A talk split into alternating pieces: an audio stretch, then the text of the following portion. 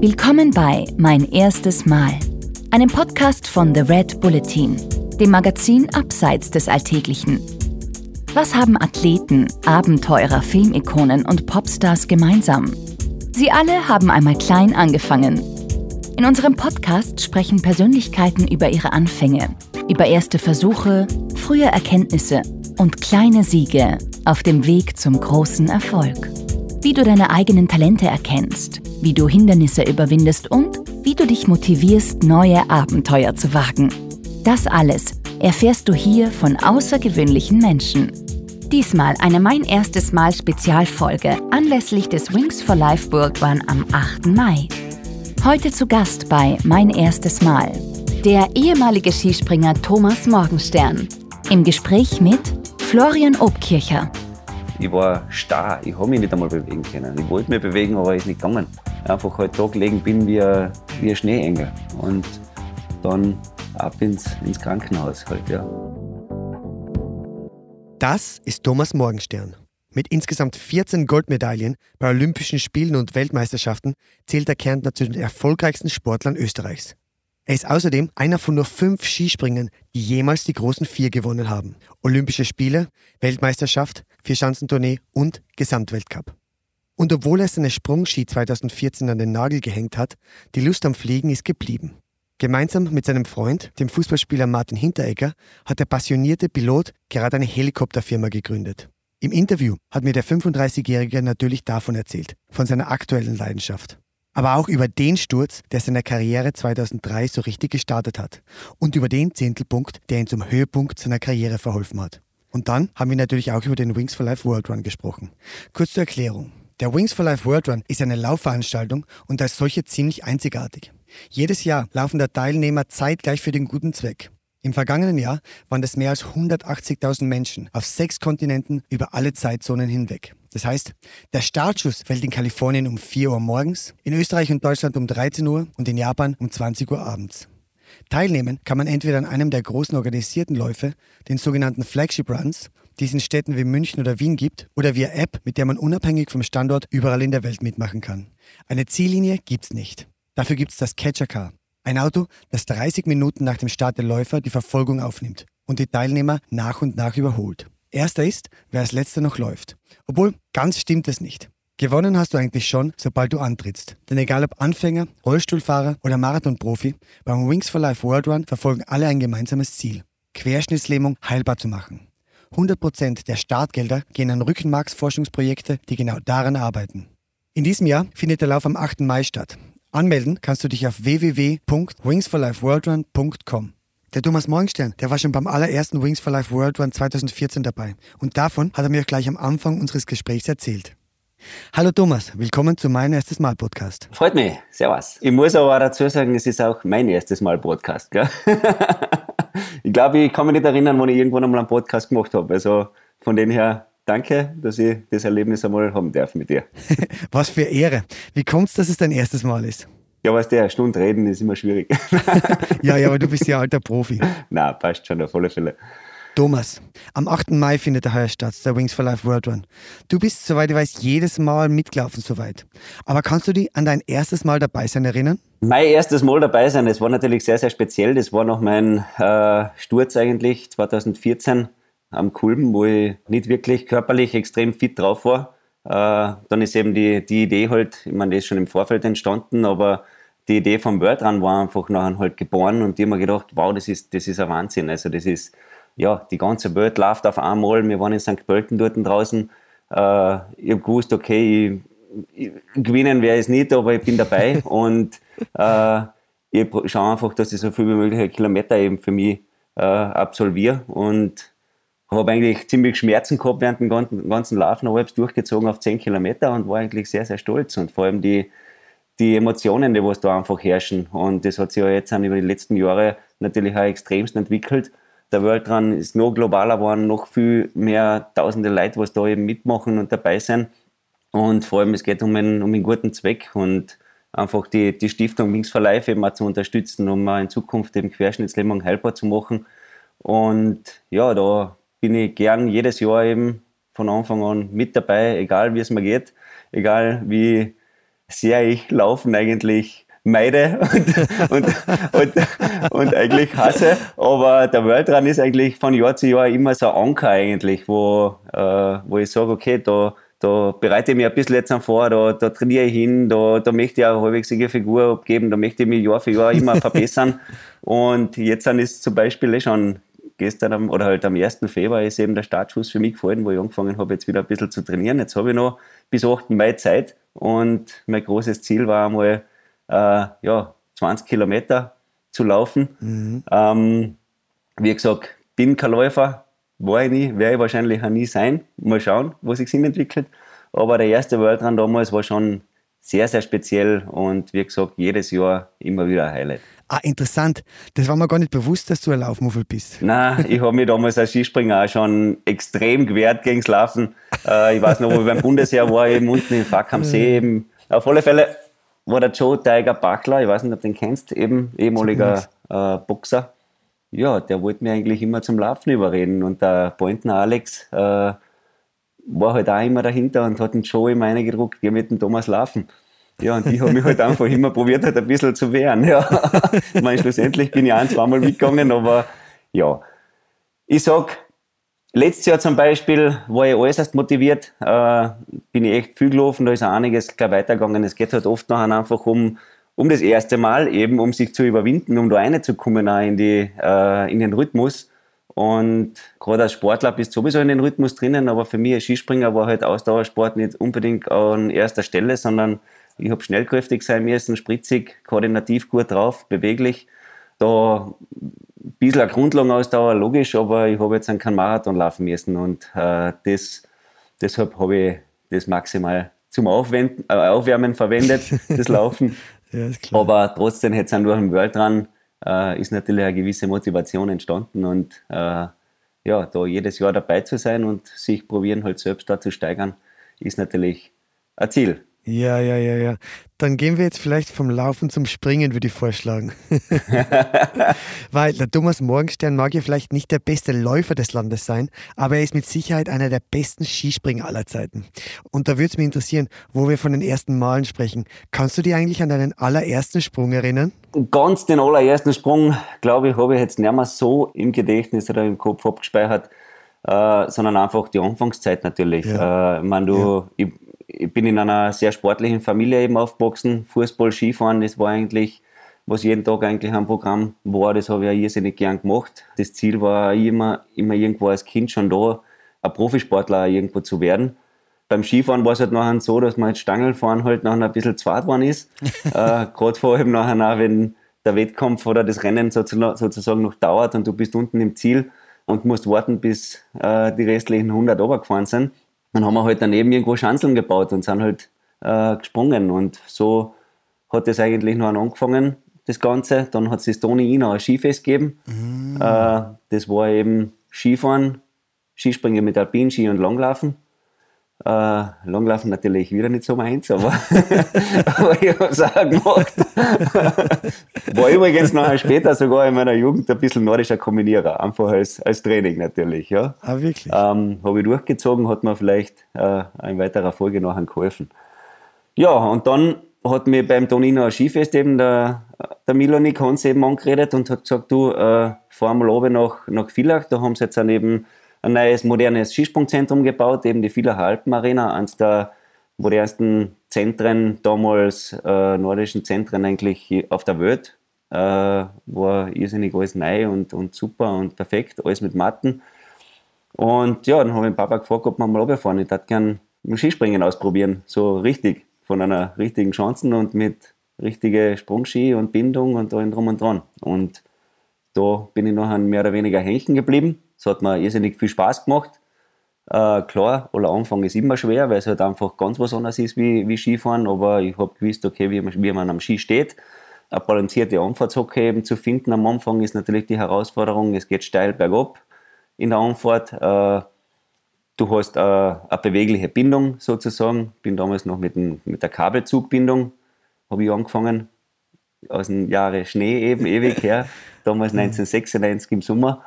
Und da weiß ich auch noch, dass ich bei den ersten Sprüngen halt auch, wenn ich mich oben weggestoßen habe beim Balken, äh, nachher einmal so einen Vorwärtssalto in die Spur reingemacht habe, weil ich mir gedacht habe, okay, oh, bin ich in einer Alpinbindung drinnen und das haltet hinten eh, aber das war halt nicht der Fall. Ist mir einmal passiert, dafür nie wieder nachher.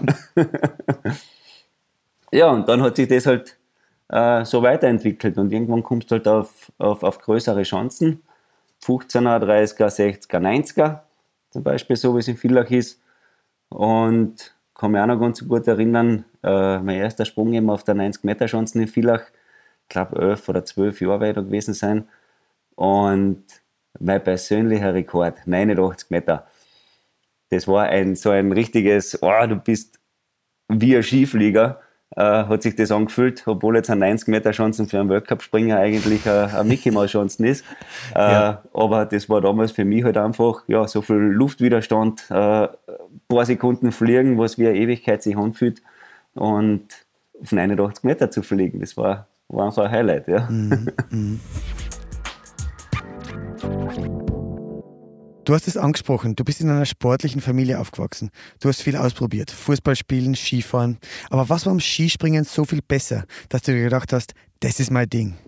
Besser. Es ist natürlich noch irgendwann einmal der Tag gekommen, wo ich ein gewisses Alter erreicht habe und irgendwo eine Entscheidung habe treffen müssen. Da war ich, glaube ich, 14 Jahre oder so. Und ich glaube, da bin ich von der Schülerklasse in die Jugend oder so irgendwie nachher gekommen und dann irgendwann einmal logisch läuft die Zeit davon und da musst du mal eine, eine Entscheidung treffen. Ich wollte klarerweise immer Fußballer werden, ja. Ich meine, wer Bur nicht. Ja, ja. Aber ich habe nachher schnell einmal resigniert, dass es eigentlich von einem Landesligisten wie beim FC Lendorf, wo ich immer noch meinen Spielerpass habe, nicht an die Weltspitze irgendwo schaffen werde oder beziehungsweise einfach so viel Klick da dabei sein muss, dass das irgendwie auch funktioniert. Äh, viel, so, laufen muss man, viel laufen muss man Viel laufen muss man. Ich war ja immer der, ich war immer Mittelstürmer, muss ich dazu sagen. Ich war, ich sag immer, ich war der, war der, war der Toni Polster. Ich bin immer am richtigen Fleck gestanden und habe und hab mich anschießen lassen. Viele Tore gemacht dafür. Äh, ja, Skifahren, ja, war schon etwas, was mir sehr getaugt hat, aber habe ich halt auch gemerkt, okay, da werde ich vielleicht jetzt auch nicht den, den Weg an die absolute Spitze schaffen, weil es vielleicht für einen Abfahrer oder Super-G-Fahrer wahrscheinlich ein bisschen zu, zu schmachtig war, zu dünn. Und ja, dann ist Skispringen eben eigentlich gewesen, wo ich gedacht habe, ja, da hätte ich wirklich Potenzial. Da war ich damals eigentlich schon äh, auf Landeskader-Ebene sehr, sehr gut zu dieser Zeit. War zwar nie der absolut Beste, man habe auch Skispringen gewonnen oder so im Kinder-Schülerbereich, äh, aber ich habe immer so einen, so einen Sparing-Partner gehabt und war eben der, der Kuglitsch Martin damals als auch mit und der, der Tschuschnik Lukas nachher eben aus meinem Verein SV Villach. Das war, war, war immer so einer, der was mich angespart hat, der was da war, wo ich gesehen habe, okay, ich kann noch besser werden. Das hat sich dann eigentlich immer weitergezogen, auch in meiner Profikarriere nachher, wo der, wo der Gregor dahergekommen ist, der Schlierenzauer. Ich habe immer so einen Sparing-Partner gehabt und den habe ich auch irgendwo gebraucht, mit dem ich mich richtig habe matchen können und wo, ja, man einfach immer gesehen hat, bei jedem Training, bei jedem Wettkampf, äh, darf man halt einfach nicht locker lassen und muss halt immer Vollgas geben. Ja, ja. Und dann habe ich eben die Entscheidung getroffen. Passt, ich wäre Skispringer. Ja. Fertig. Und du warst ja dann auch schnell sehr erfolgreich. Deinen ersten Weltcup hast du ja schon nach vier oder fünf Bewerben gewonnen. Du warst damals 16. Kannst du mir von deinem ersten Sieg erzählen? Kann ich da sehr gern erzählen, denke ich auch oft sehr gern zurück. Ist einmal mit Abstand schönster Pokal, was ich daheim habe, muss ich auch sagen. Nicht weil es der erste ist, sondern weil er einfach irrsinnig schön ist. Liberec ist ja so eine Glasstadt und wie soll ich sagen, ich bin eben bei den Continental Cup Springen eben dabei gewesen. Im Dezember eben, vor der Vierschanzentournee und habe mich irrsinnig verliebt in diese Schanze. Das war jahrelang meine absolute Lieblingsschanze habe dort eben zweimal gewonnen beim Continental Cup, habe dadurch einen, ich glaube, Schanzenrekord habe ich auch noch gehabt. War einfach ein irrsinniges, erfolgreiches Wochenende mit viel Selbstvertrauen, wo ich dann nachher die Möglichkeit gekriegt habe, äh, nachher bei der Vierschanzentournee in Oberstdorf an den Start zu gehen. Und dann weiß ich noch, dann bist du auf einmal in Oberstdorf und bei der, bei der Verschanzentournee dabei. Deine ganzen Idole, eben Goldberger, Höllwart, Wiethölzel, Wiesehasen, Schwarzenberger, die was du halt früher einfach nur aus dem Fernsehen kennst oder irgendwo Autogramme gesammelt hast, nachgefahren bist auf dem Wurzenpass nach Planitza, um irgendwo ein Foto zu ergattern äh, und auf einmal, auf einmal bist du da mittendrin dabei und dann bist du noch Zimmerkollege von Goldi zum Beispiel und schläfst mit denen ein und sozusagen. Also ich war 16 Jahre, ich war jung, für mich war das einfach was irrsinnig Besonderes. Und dann habe ich auch eine recht erfolgreiche Vierschanzentournee eigentlich gehabt. Bischofshofen zum Beispiel ist auch sehr ähnlich eben zu Liberec mit einem flachen Anlauf. War eben Zweiter nach dem ersten Durchgang, dann ist der Winter ein bisschen eingeschlafen, dann bin ich Sechster geworden. Äh, mein bestes Weltcup-Ergebnis bis dorthin. Und dann das Wochenende drauf ist eben Liberec gekommen.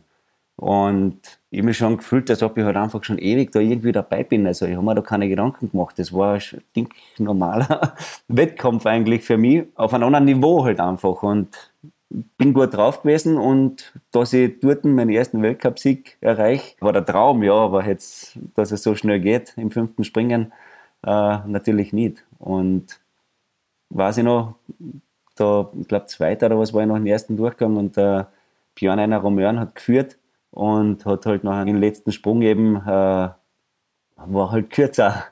Und auf einmal war ich Weltcupsieger oder halt habe das Weltcupspringen gewonnen. Ja, absolutes Highlight. Und was natürlich auch noch cool ist, im Nachhinein, sind wir natürlich zurück ins Hotel und auf Nacht nachher, ich halt 16 Jahre alt und sage halt zum, zum Goldi, du, soll man nicht ein Bier trinken gehen oder was? Und man, so oft wäre ich jetzt nicht, äh, gewinne ich jetzt nicht, kein, kein Weltcup springen. Ja, ich gesagt, nein, er muss noch, er muss noch ein bisschen dehnen gehen und sich vorbereiten eben auf morgen. Ja, dann war ich halt einmal weg, bin nach einer halben Stunde wieder gekommen. Mehr habe ich eh nicht vertragen.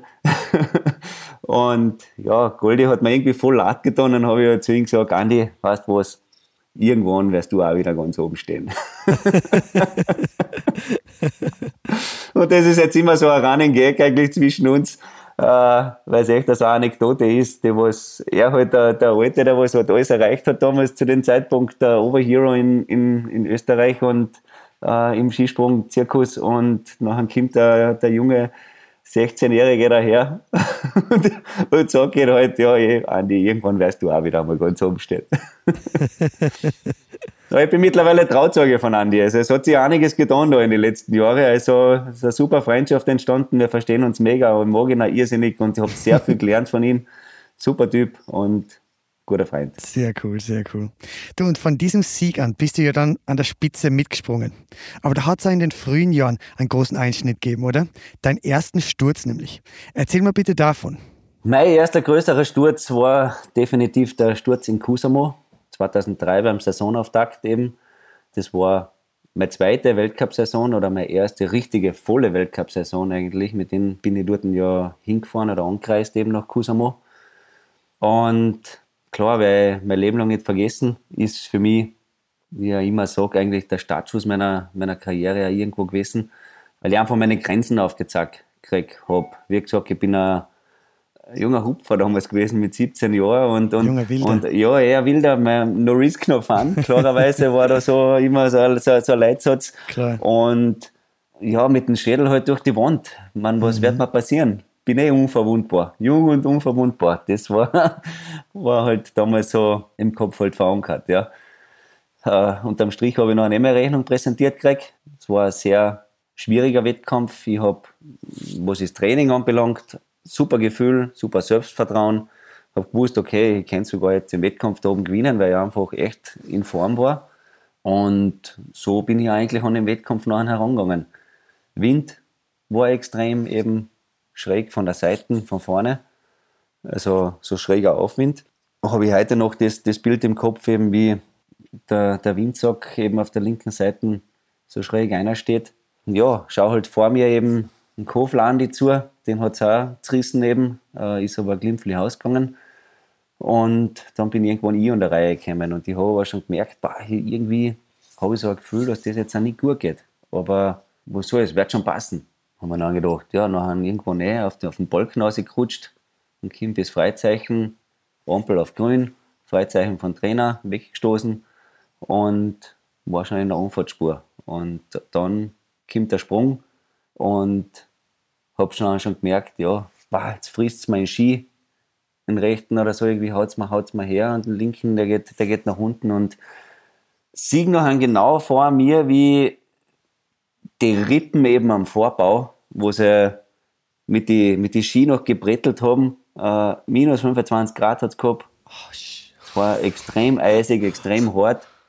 Und knall da genau halt mit meinem Kreuz, wo ich mich noch irgendwie intuitiv eben abgerollt habe vielleicht, äh, auf und, und rutscht da den, den Hang oben über jede Rippen einzeln rüber. Die habe ich alle aufgenommen. Bin nachher nicht mehr aufgesessen, weil es so wehgetan hat. Wow. Ja, und unten halt nachher halt gelegen und ins Krankenhaus transportiert worden. Gott sei Dank eben nicht wirklich was passiert. Das waren halt einfach, erstens war es einmal eine große Lehre, dass man mhm. zuerst überlegt und nachher handelt. Aber ich war halt eben, wie gesagt, jung und habe gemeint, das geht schon und heute ist meine Chance und heute werde ich den Wettkampf da gewinnen. Aber ein paar fette blaue Flecken sind geblieben. Rehabilitation halt noch von drei Wochen und dann bin ich in Engelberg wieder am Start gegangen. Hm. Wenn man dann nach so einem Sturz im Schnee liegt und die Augen aufmacht, was geht dann da durch den Kopf? Ah, was geht da durch den Kopf? Zuerst schaust du natürlich einmal, äh, was kann ich jetzt an alles bewegen? Kann ich was bewegen? Wie geht's mir? bist natürlich in einem irrsinnigen Schockzustand, Adrenalin vollgepumpt natürlich. Dadurch, dass ich eigentlich von meinem Sturz in Kusamo alles weiß, also alles, alles auch mitbekommen habe und eigentlich alles spüre und auch vor Augen habe, jetzt eben fast 20 Jahre später, ist es schon was Besonderes oder was Spezielles, was das eigentlich mit einem Menschen oder mit einem, mit einem Körper macht. Und es ist einfach eigentlich nur durch den Kopf gegangen, ob eigentlich alles, ob alles passt. Ich war starr, ich habe mich nicht einmal bewegen können. Ich wollte mich bewegen, aber ist nicht gegangen. Einfach halt da gelegen bin wie ein, wie ein Schneeengel. Und dann äh, ab ins, ins Krankenhaus mhm. halt, ja. Mhm, mhm. Du, ich frage halt deshalb so genau, weil mit dieser Erfahrung, selber mal gestürzt zu sein im Hinterkopf, wenn man dann anderen Springer stürzen sieht, das muss ja noch mal intensiver sein, oder? Ich spreche da von deinem guten Freund, dem Lukas Müller, der 2016 am Kulm gestürzt ist und seitdem im Rollstuhl sitzt. Kannst du mal erzählen, wie du seinen Unfall damals erlebt hast und davon, wie ihr beim Wings for Life World Run jetzt gemeinsam antretet? Ja, Luki kenne ich eigentlich seitdem er glaube ich, laufen kann. Äh, wir waren in gemeinsamen Skiverein eben auch im Spital eben bei der SGS. Mein Papa und sein Papa haben sie auch gut gekannt. Äh, Luki ist ja ein bisschen jünger wie ich. Eben, ich war als Kind dabei und der Luki eben schon in der Windel rumgelaufen im, in, in, der, in der Halle damals. Und ja, so haben wir uns natürlich gekannt und so hat sich eben natürlich eine Freundschaft entwickelt. Und klar, mir ehrt es natürlich sehr, dass er äh, durch mich, weil er ist ja auch Skifahrer gewesen, nachher eben auch zum Skispringen halt gekommen ist. Und äh, er hat sich auch brutal schnell entwickelt, ein Riesentalent da, äh, war im Weltcup eben mit dabei.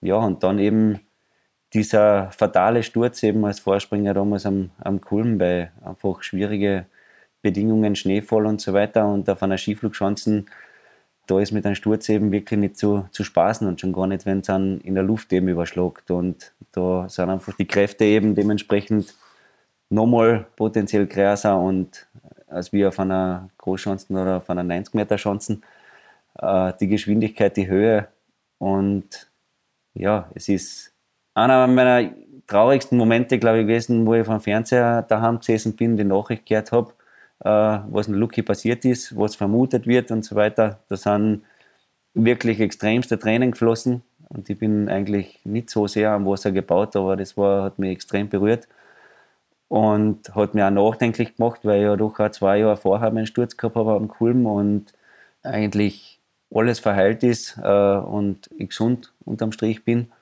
Und warum passiert das jetzt in Lucky, dass es so ist und hat äh, das Schicksal eben ja, war ein schwieriger Moment. Ähm, aber war nachher nicht mehr im Krankenhaus nachher beim Lucky. Und eins muss ich schon sagen, der Mensch ist ein, Wahnsinn. Also das Positive, die Ausstrahlung, die Zielstrebigkeit, den Willen, alles machen zu können. Man, er, er hat den Lohn, sieht man Jahr für Jahr, Monat für Monat, was da weitergeht, was sich entwickelt. Kann alles selber machen, kann fast schon oder kann im Prinzip selber gehen oder Schritte machen. Trampolin hupfen, habe ich neulich, neulich gesehen. Und Wahnsinn. Also stelle mir da oft die Frage, wie ich da in der Situation mit der Situation umgehen würde, ob ich da nicht irgendwo in ein, in ein Loch fallen würde oder sonst irgendetwas. Man kann man so immer schwer abschätzen, wenn man da einfach nicht sich so hundertprozentig versetzen kann, weil man ja doch gehen kann. Und dann haben wir uns eben entschlossen, eben Wings for Life World Run machen wir ein gemeinsames Team. Äh, wir kennen uns gut, wir sind beide Skispringer gewesen, wir haben beide Stürze gehabt am Kulm, beim einen so, beim anderen anders. Und ich schieb die und machen wir eine große Community, seid dabei, lauft mit für uns und vor allem eben für den Luki und für alle eben, die, die nicht laufen können. Und das erste Jahr, weiß ich noch, habe ich geschoben, ich glaube 10 Kilometer oder was haben wir zusammengekriegt.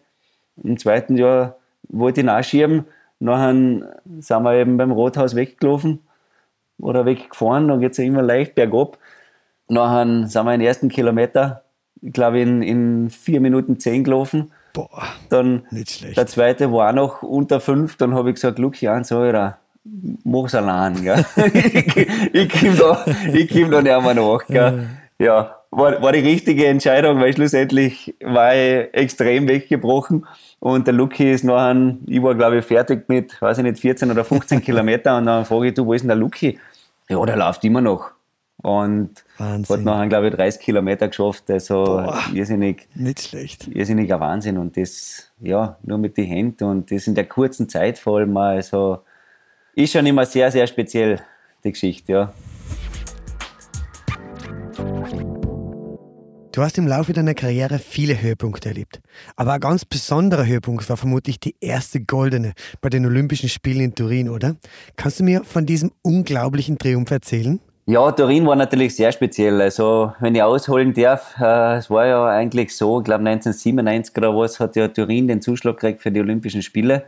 2006 eben, kann man sich ja nachher ausrechnen, okay, bin ich 19 Jahre alt kann sich rein theoretisch ausgehen. Äh, bin halt draußen beim Schneeschaufeln nachher neben gestanden mit meinem Nachbar, mit meinem besten Freund. Äh, haben wir halt so geredet, ja, passt, 2006, mhm. ich bin 19, du 21, äh, Führerschein haben wir auch. Äh, also fahren wir, fahren wir oben. Entweder sind wir irgendwie als Sportler dabei, wo auch immer, oder eben als, als Zuschauer. Super. Ja, schlussendlich war es halt nachher so, dass ich halt als, als, als Sportler dabei war und er als Zuschauer. und das, das, ist, das ist wirklich aufgegangen. Und das ist eigentlich immer, ja, man kann sich einfach sehr viel eigentlich schon ja, Ziele setzen, einfach visualisieren ja. und, und wenn man einfach fest irgendwie daran glaubt, ja, dann, dann ist, geht es am meisten in Erfüllung und, oder oft in Erfüllung. Realistisch muss es sein und man muss überzeugend sein, was das anbelangt. Ja, und dann spielen wir wieder vor. Ja, genau, genau. 2006, Willingen. Das war das letzte Springen eben vor den Olympischen Spielen. Eh so wie dieses Jahr eben, war ja Willingen das letzte Springen. Kofler Andi, ich glaube, er hat damals seinen ersten Weltcupsieg gehabt in Willingen. Und ich bin Zweiter geworden. Wir waren wirklich in Topform, wir waren Zimmerkollegen, war eine geile Stimmung in der, in der, in der Mannschaft. Und ja, sitzen wir halt nachher danach bei der Pressekonferenz ja, und dann habe ich halt auch so einen blinden Schmäh gerissen und habe halt gesagt, du Andi, von mir aus können wir es in Turin umdrehen. dann hat er gesagt, ja passt, er auch. Medaille war cool. Okay, passt. Da sind wir von Willingen eben heimgefahren und nachher oben nach, nach Turin, nach Bracciolato eben, wo die, wo die Chancen eben war, ein bisschen äh, außerhalb von Turin. Und super Trainingssprünge gehabt. Eigentlich war ja mein erklärtes Ziel, auf der 90 Meter Chancen eben eine Medaille zu machen. Habe dort noch sehr, sehr gute Trainingssprünge gehabt, super Selbstvertrauen aufgebaut, generell einfach in einer guten Form gewesen. Und war noch ein zweiter nach dem ersten Durchgang. Ja, zweiter Durchgang gewesen, zum Schluss aus immer schlechtere Bedingungen, immer mehr Rückwind. Da hat es ja noch keine Windregel, gar nichts gegeben. Schlussendlich hat nachher der Sechste nach dem ersten Durchgang, das war der Lars Büstöl, der Norweger, der Olympia-Goldmedaille eben geholt. Ich bin Neunter geworden und der Kofi ist Elfter geworden, waren Zweiter und Vierter nach dem ersten Durchgang. Extreme Enttäuschung, Hölben, Ski, alles Mögliche ist durch die Gegend geflogen, weil ich mir einfach gedacht habe, wann hast du irgendwann wieder einmal die Chance und die Möglichkeit, mhm. in der Form zu springen, auf einer Chance zu springen, die was da liegt, ja, äh, um eine Olympiamedaille zu machen reden wir nicht einmal von Gold, aber einfach eine Medaille. Mhm. Das war halt einfach das Ziel. Ja, passt. Dann war der Wettkampf vorbei, noch einen irrsinnigen Schleim halt gehabt und dann haben wir, haben wir halt gesagt, so, wir haben ja im Vorfeld ausgemacht, dass wir äh, feiern gehen. also entweder wir haben was zum Feiern oder wir haben was zum Verdrängen. Und in, in dem Fall haben wir halt was zum Verdrängen gehabt. Dann haben wir halt ein bisschen eine Festplattenbereinigung durchgeführt. Sind wir am nächsten Tag zum, zum Leberkass Peppi noch gefahren, nach, nach Sestriere auf mit unserem Trainer, mit dem Pointen Alex, weil er, weil er gesagt hat, du, jeder, der was eine Medaille bis jetzt gemacht hat, ob das eben Benny Reich, Michi Dorfmeister oder sonst irgendwer war, die haben alle eine Leberkassemmel gegessen. Super. haben wir gesagt, ja passt, wenn Leberkassemmel wird uns jetzt nicht umbringen. So äh, ist es, ja. Machen wir, haben wir halt eine Leberkassemmel gegessen. Super. Und passt, dann haben wir uns vorbereitet auf die Großchancen. Und auf der Großchancen ist halt nachher unser, unser Tag gewesen. Ja. Wir waren eben, ich war Zweiter nach dem ersten Durchgang, der Kofi hat geführt. Dann habe ich wirklich eine Bomben gehabt im zweiten Durchgang mit 139,5 Meter und oder 140, weiß ich, ist wurscht. wurscht. wurscht. Und dann ist der Kofi gekommen. Und ich habe gewusst, der Kofi hat ein bisschen einen Vorsprung eben nach dem ersten Durchgang gehabt, er war ein bisschen weiter. Ja, zweiter Durchgang, auch Bomben von ihm. Lauf ich eine, umarm ihn, sag Kofi, du bist, du bist Olympiasieger. Ja, irgendwo im Background her noch einen Stadionsprecher und der sagt noch an Thomas Morgenstern ist er Head auf Andy Kofler. Ja, dann haben wir uns am Lang geschaut, das Ladel ist mir runtergefallen, weil geht ja nicht aus. Ja, dann war es eben dieser berühmte Zehntelpunkt, der was zu diesem Zeitpunkt eigentlich noch nicht wirklich was verändert hat, aber im Nachhinein klar ein Zehntelpunkt war. Und es ist eh voll schade, weil da geht es wirklich um nichts. Das ist ein Zehntelpunkt, das ist eine, eine Rechnung, was nicht sein hätte müssen. Warum nicht Exequo? Runden wir es ab einfach. und machen wir einen Exequo-Sieg draus. Aber Kofi war einfach sensationell zu diesem Zeitpunkt. Extrem fair. Wir haben beide erfreut gehabt, wir waren beide jung, wir haben beide eine Olympiamedaille erreicht und ja, das war noch ein, ein riesen Erleichterung und ein Riesenspaß nachher. Mm, mm. Was mich da interessieren wird, helfen einem solche Momente des Triumphs eigentlich dann in Krisenzeiten? Also blöd gefragt, kann man von so einem positiven Gefühl in negativen Situationen zehren? Hast du da eine Technik, wie das geht oder so? Na, extreme Technik habe ich jetzt eigentlich nie gehabt, weil das einfach alles Erfahrungen waren, die was eigentlich keiner erleben will. Keiner will irgendwo Tiefs oder durchstrecken oder sonst irgendwas haben, sondern äh, will immer on top sein und perfekt sein. Aber im Nachhinein sind das alles Erfahrungen, die was man äh, ja, halt einfach erleben muss, um sich auch dementsprechend weiterzuentwickeln. Das heißt, aus jedem Tief, aus jeder Niederlage, wo du irgendwo einmal hast, wirst du ja nachher irgendwo Lösungen oder noch Lösungen suchen und die nachher wahrscheinlich auch finden, äh, um gestärkt aus diesem Loch nachher herauszukommen. Und ich weiß noch genau, 2009 in Liberec eben, Weltmeisterschaft, meine Chance, mein erster Weltcupsieg, meine zwei Kontinentalcup-Siege, Chancenrekord, äh, ja, Weltmeisterschaft dort. Cool, kann eigentlich nichts Besseres passieren. Das heißt, ich wäre doch jetzt ein Weltmeister auch noch. ja, habe eine schlechte, miserable Saison gehabt bis dorthin. Habe mich nur vorbereitet nachher, also mir aus dem Weltcup rausgenommen. Habe gesagt, ich möchte jetzt einfach mich nur auf die Weltmeisterschaft in Liberec vorbereiten. Ich habe alles getan dafür, bin noch einer halbwegs gesprungen. Äh, dann kommt die Weltmeisterschaft auf der normalen Chancen. Gutes Training gesprungen, wieder ein gutes Selbstvertrauen gekriegt, dann kommt der erste Wettkampfdurchgang. Dann war ich Fünfter. Denke ich mir, boah, Fünfter, weit hinten eigentlich, ich weiß nicht, sechs oder sieben Punkte war ich hinten. Das ist eine Welt auf einer 90 Meter Chancen. Sitze unten im Container und sage so, ich setze jetzt alles auf eine Karten, habe einen anderen Anzug angezogen, habe einen niegelnagelneuen Schuh hergenommen und einfach Risiko. Jetzt Vierter oder, oder 17. wäre, ist bei einer Weltmeisterschaft schlussendlich noch nicht wichtig. Ja, ja. ja bin dann gesprungen, äh, sensationellen guten Sprung gehabt, Telemark gemacht, dann fährt mir der, der linke Ski in den rechten Ski eine, rutsch aus unten und ja, gestürzt eine riesengroße Welt zusammengebrochen. Die Deichmann-Bande hat nachher dran glauben müssen. Die, ich, die hat heute noch Döllen, glaube ich. ja, marschiert dort raus, Tränen in die Augen, Welt zusammengebrochen. Dann sind noch fünf Jahre gesprungen, jeder kürzer und rechnerisch war es nachher wahrscheinlich der Weltmeistertitel oder mindestens die, die Silbermedaille waren. Und deswegen haben so einen blöden Fehler bei der Landung. Und dann weiß ich noch genau, jeder ist noch hergekommen. Meine Familie war draußen.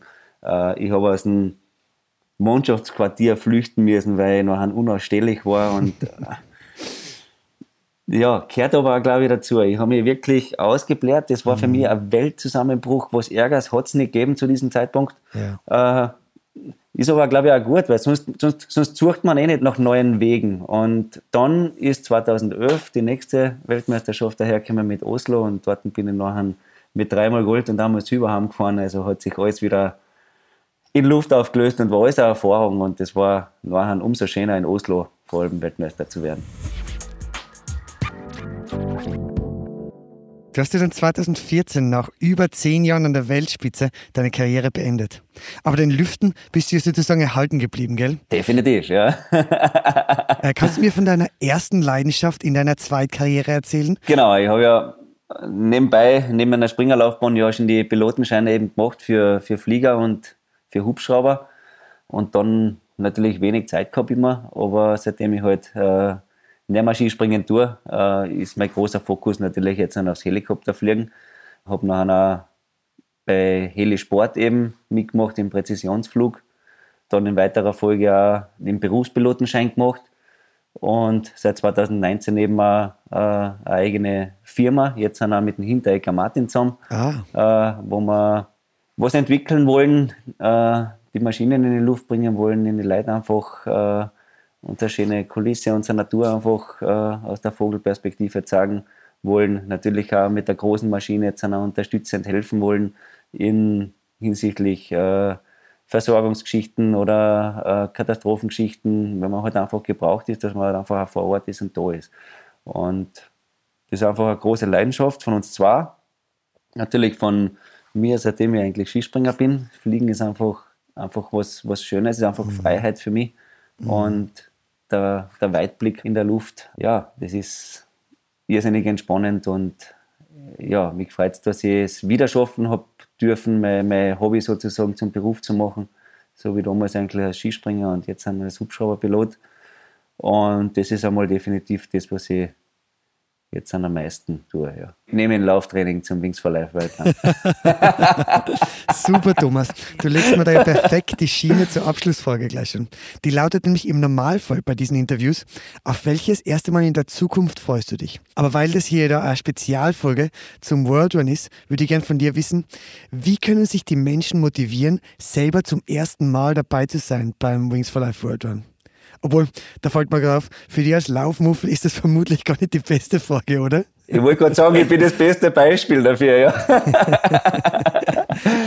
Nein, es ist einfach ein Wahnsinn. Man muss das einfach miterlebt haben. Ich meine, man kann auf der ganzen Welt laufen, wo man will. Man braucht nur rausgehen vor die Haustür. Man, man hat die App, äh, wo man eben mit der App läuft, wo man lässige Kommentatoren hat da im, im, im Background, die was am Pushen. Dann ist Catcher Card, das was immer näher kommt und so weiter. Äh, man braucht gar nicht viel tun und man braucht auch kein Weltklasse-Sportler sein oder sonst irgendetwas. Man kann spazieren gehen mit einem Kinderwagelein, mit was weiß ich was alles. Laufen, sich selber Ziele setzen. Da geht es jetzt auch nicht um irgendeinen Sieg in einem Event, sondern um sein persönliches äh, Dasein, um das, um das Mitmachen, um das Miteinander, um irgendwann Querschnittslähmung einfach heilbar zu machen. Und ich glaube, dass das ganz, ganz wichtig ist, dass so viele Leute wie möglich da einfach dabei sind was äh, Gutes tun mit ihrer Spende. Und ja, es ist einfach ein gewaltiges Event und die Emotion natürlich, wenn man vor allem bei so einem Flagship-Run in Wien oder so dabei ist, wo es da spürbar ist. Alle laufen einfach für eine Sache, für einen Zweck und das zur gleichen Zeit auf der ganzen Welt. Und das ist Gänsehaut. Also macht's mit, seid dabei. Bei mir sind alle dabei und alle mit richtiger Freude. Sogar meine Mama, die geht äh, halt auch einfach spazieren, die was halt auch körperlich jetzt nicht unbedingt Weltklasse drauf ist, aber sie macht es, weil es einfach ja, unterstützen will. Es kann jeden treffen, es kann jeder von heute auf morgen irgendwo im, im Rollstuhl sitzen und da braucht nicht irgendwo von einer Chance springen, sondern der Großteil der Unfälle passiert im Autoverkehr und Freizeitsport und was weiß ich was alles. Oder daheim irgendwo von einer Stirn fallen. Also es kann wirklich jeden treffen. Und das kann man sich ja nicht vorbereiten, sondern wir müssen einfach hoffen, dass man irgendwann eine Lösung findet, dass man Querschnittslähmung eben heilbar machen kann. Thomas, vielen Dank für das super Interview. Hat mir voll Spaß gemacht. danke, danke. Habe ich nicht lang geredet, gell? Ganz im Gegenteil. Es war super, dir zuzuhören. danke, danke. Das war mein erstes Mal mit Thomas Morgenstern. Mehr davon findest du überall, wo es Podcasts gibt. Auf www.redbulletin.com und natürlich in unserem Magazin. Melde dich an für den Wings for Life World Run am 8. Mai auf www.wingsforlifeworldrun.com. Hat dir unser Podcast gefallen? Dann freuen wir uns über deine Bewertung. Und noch mehr, wenn du uns weiterempfiehlst.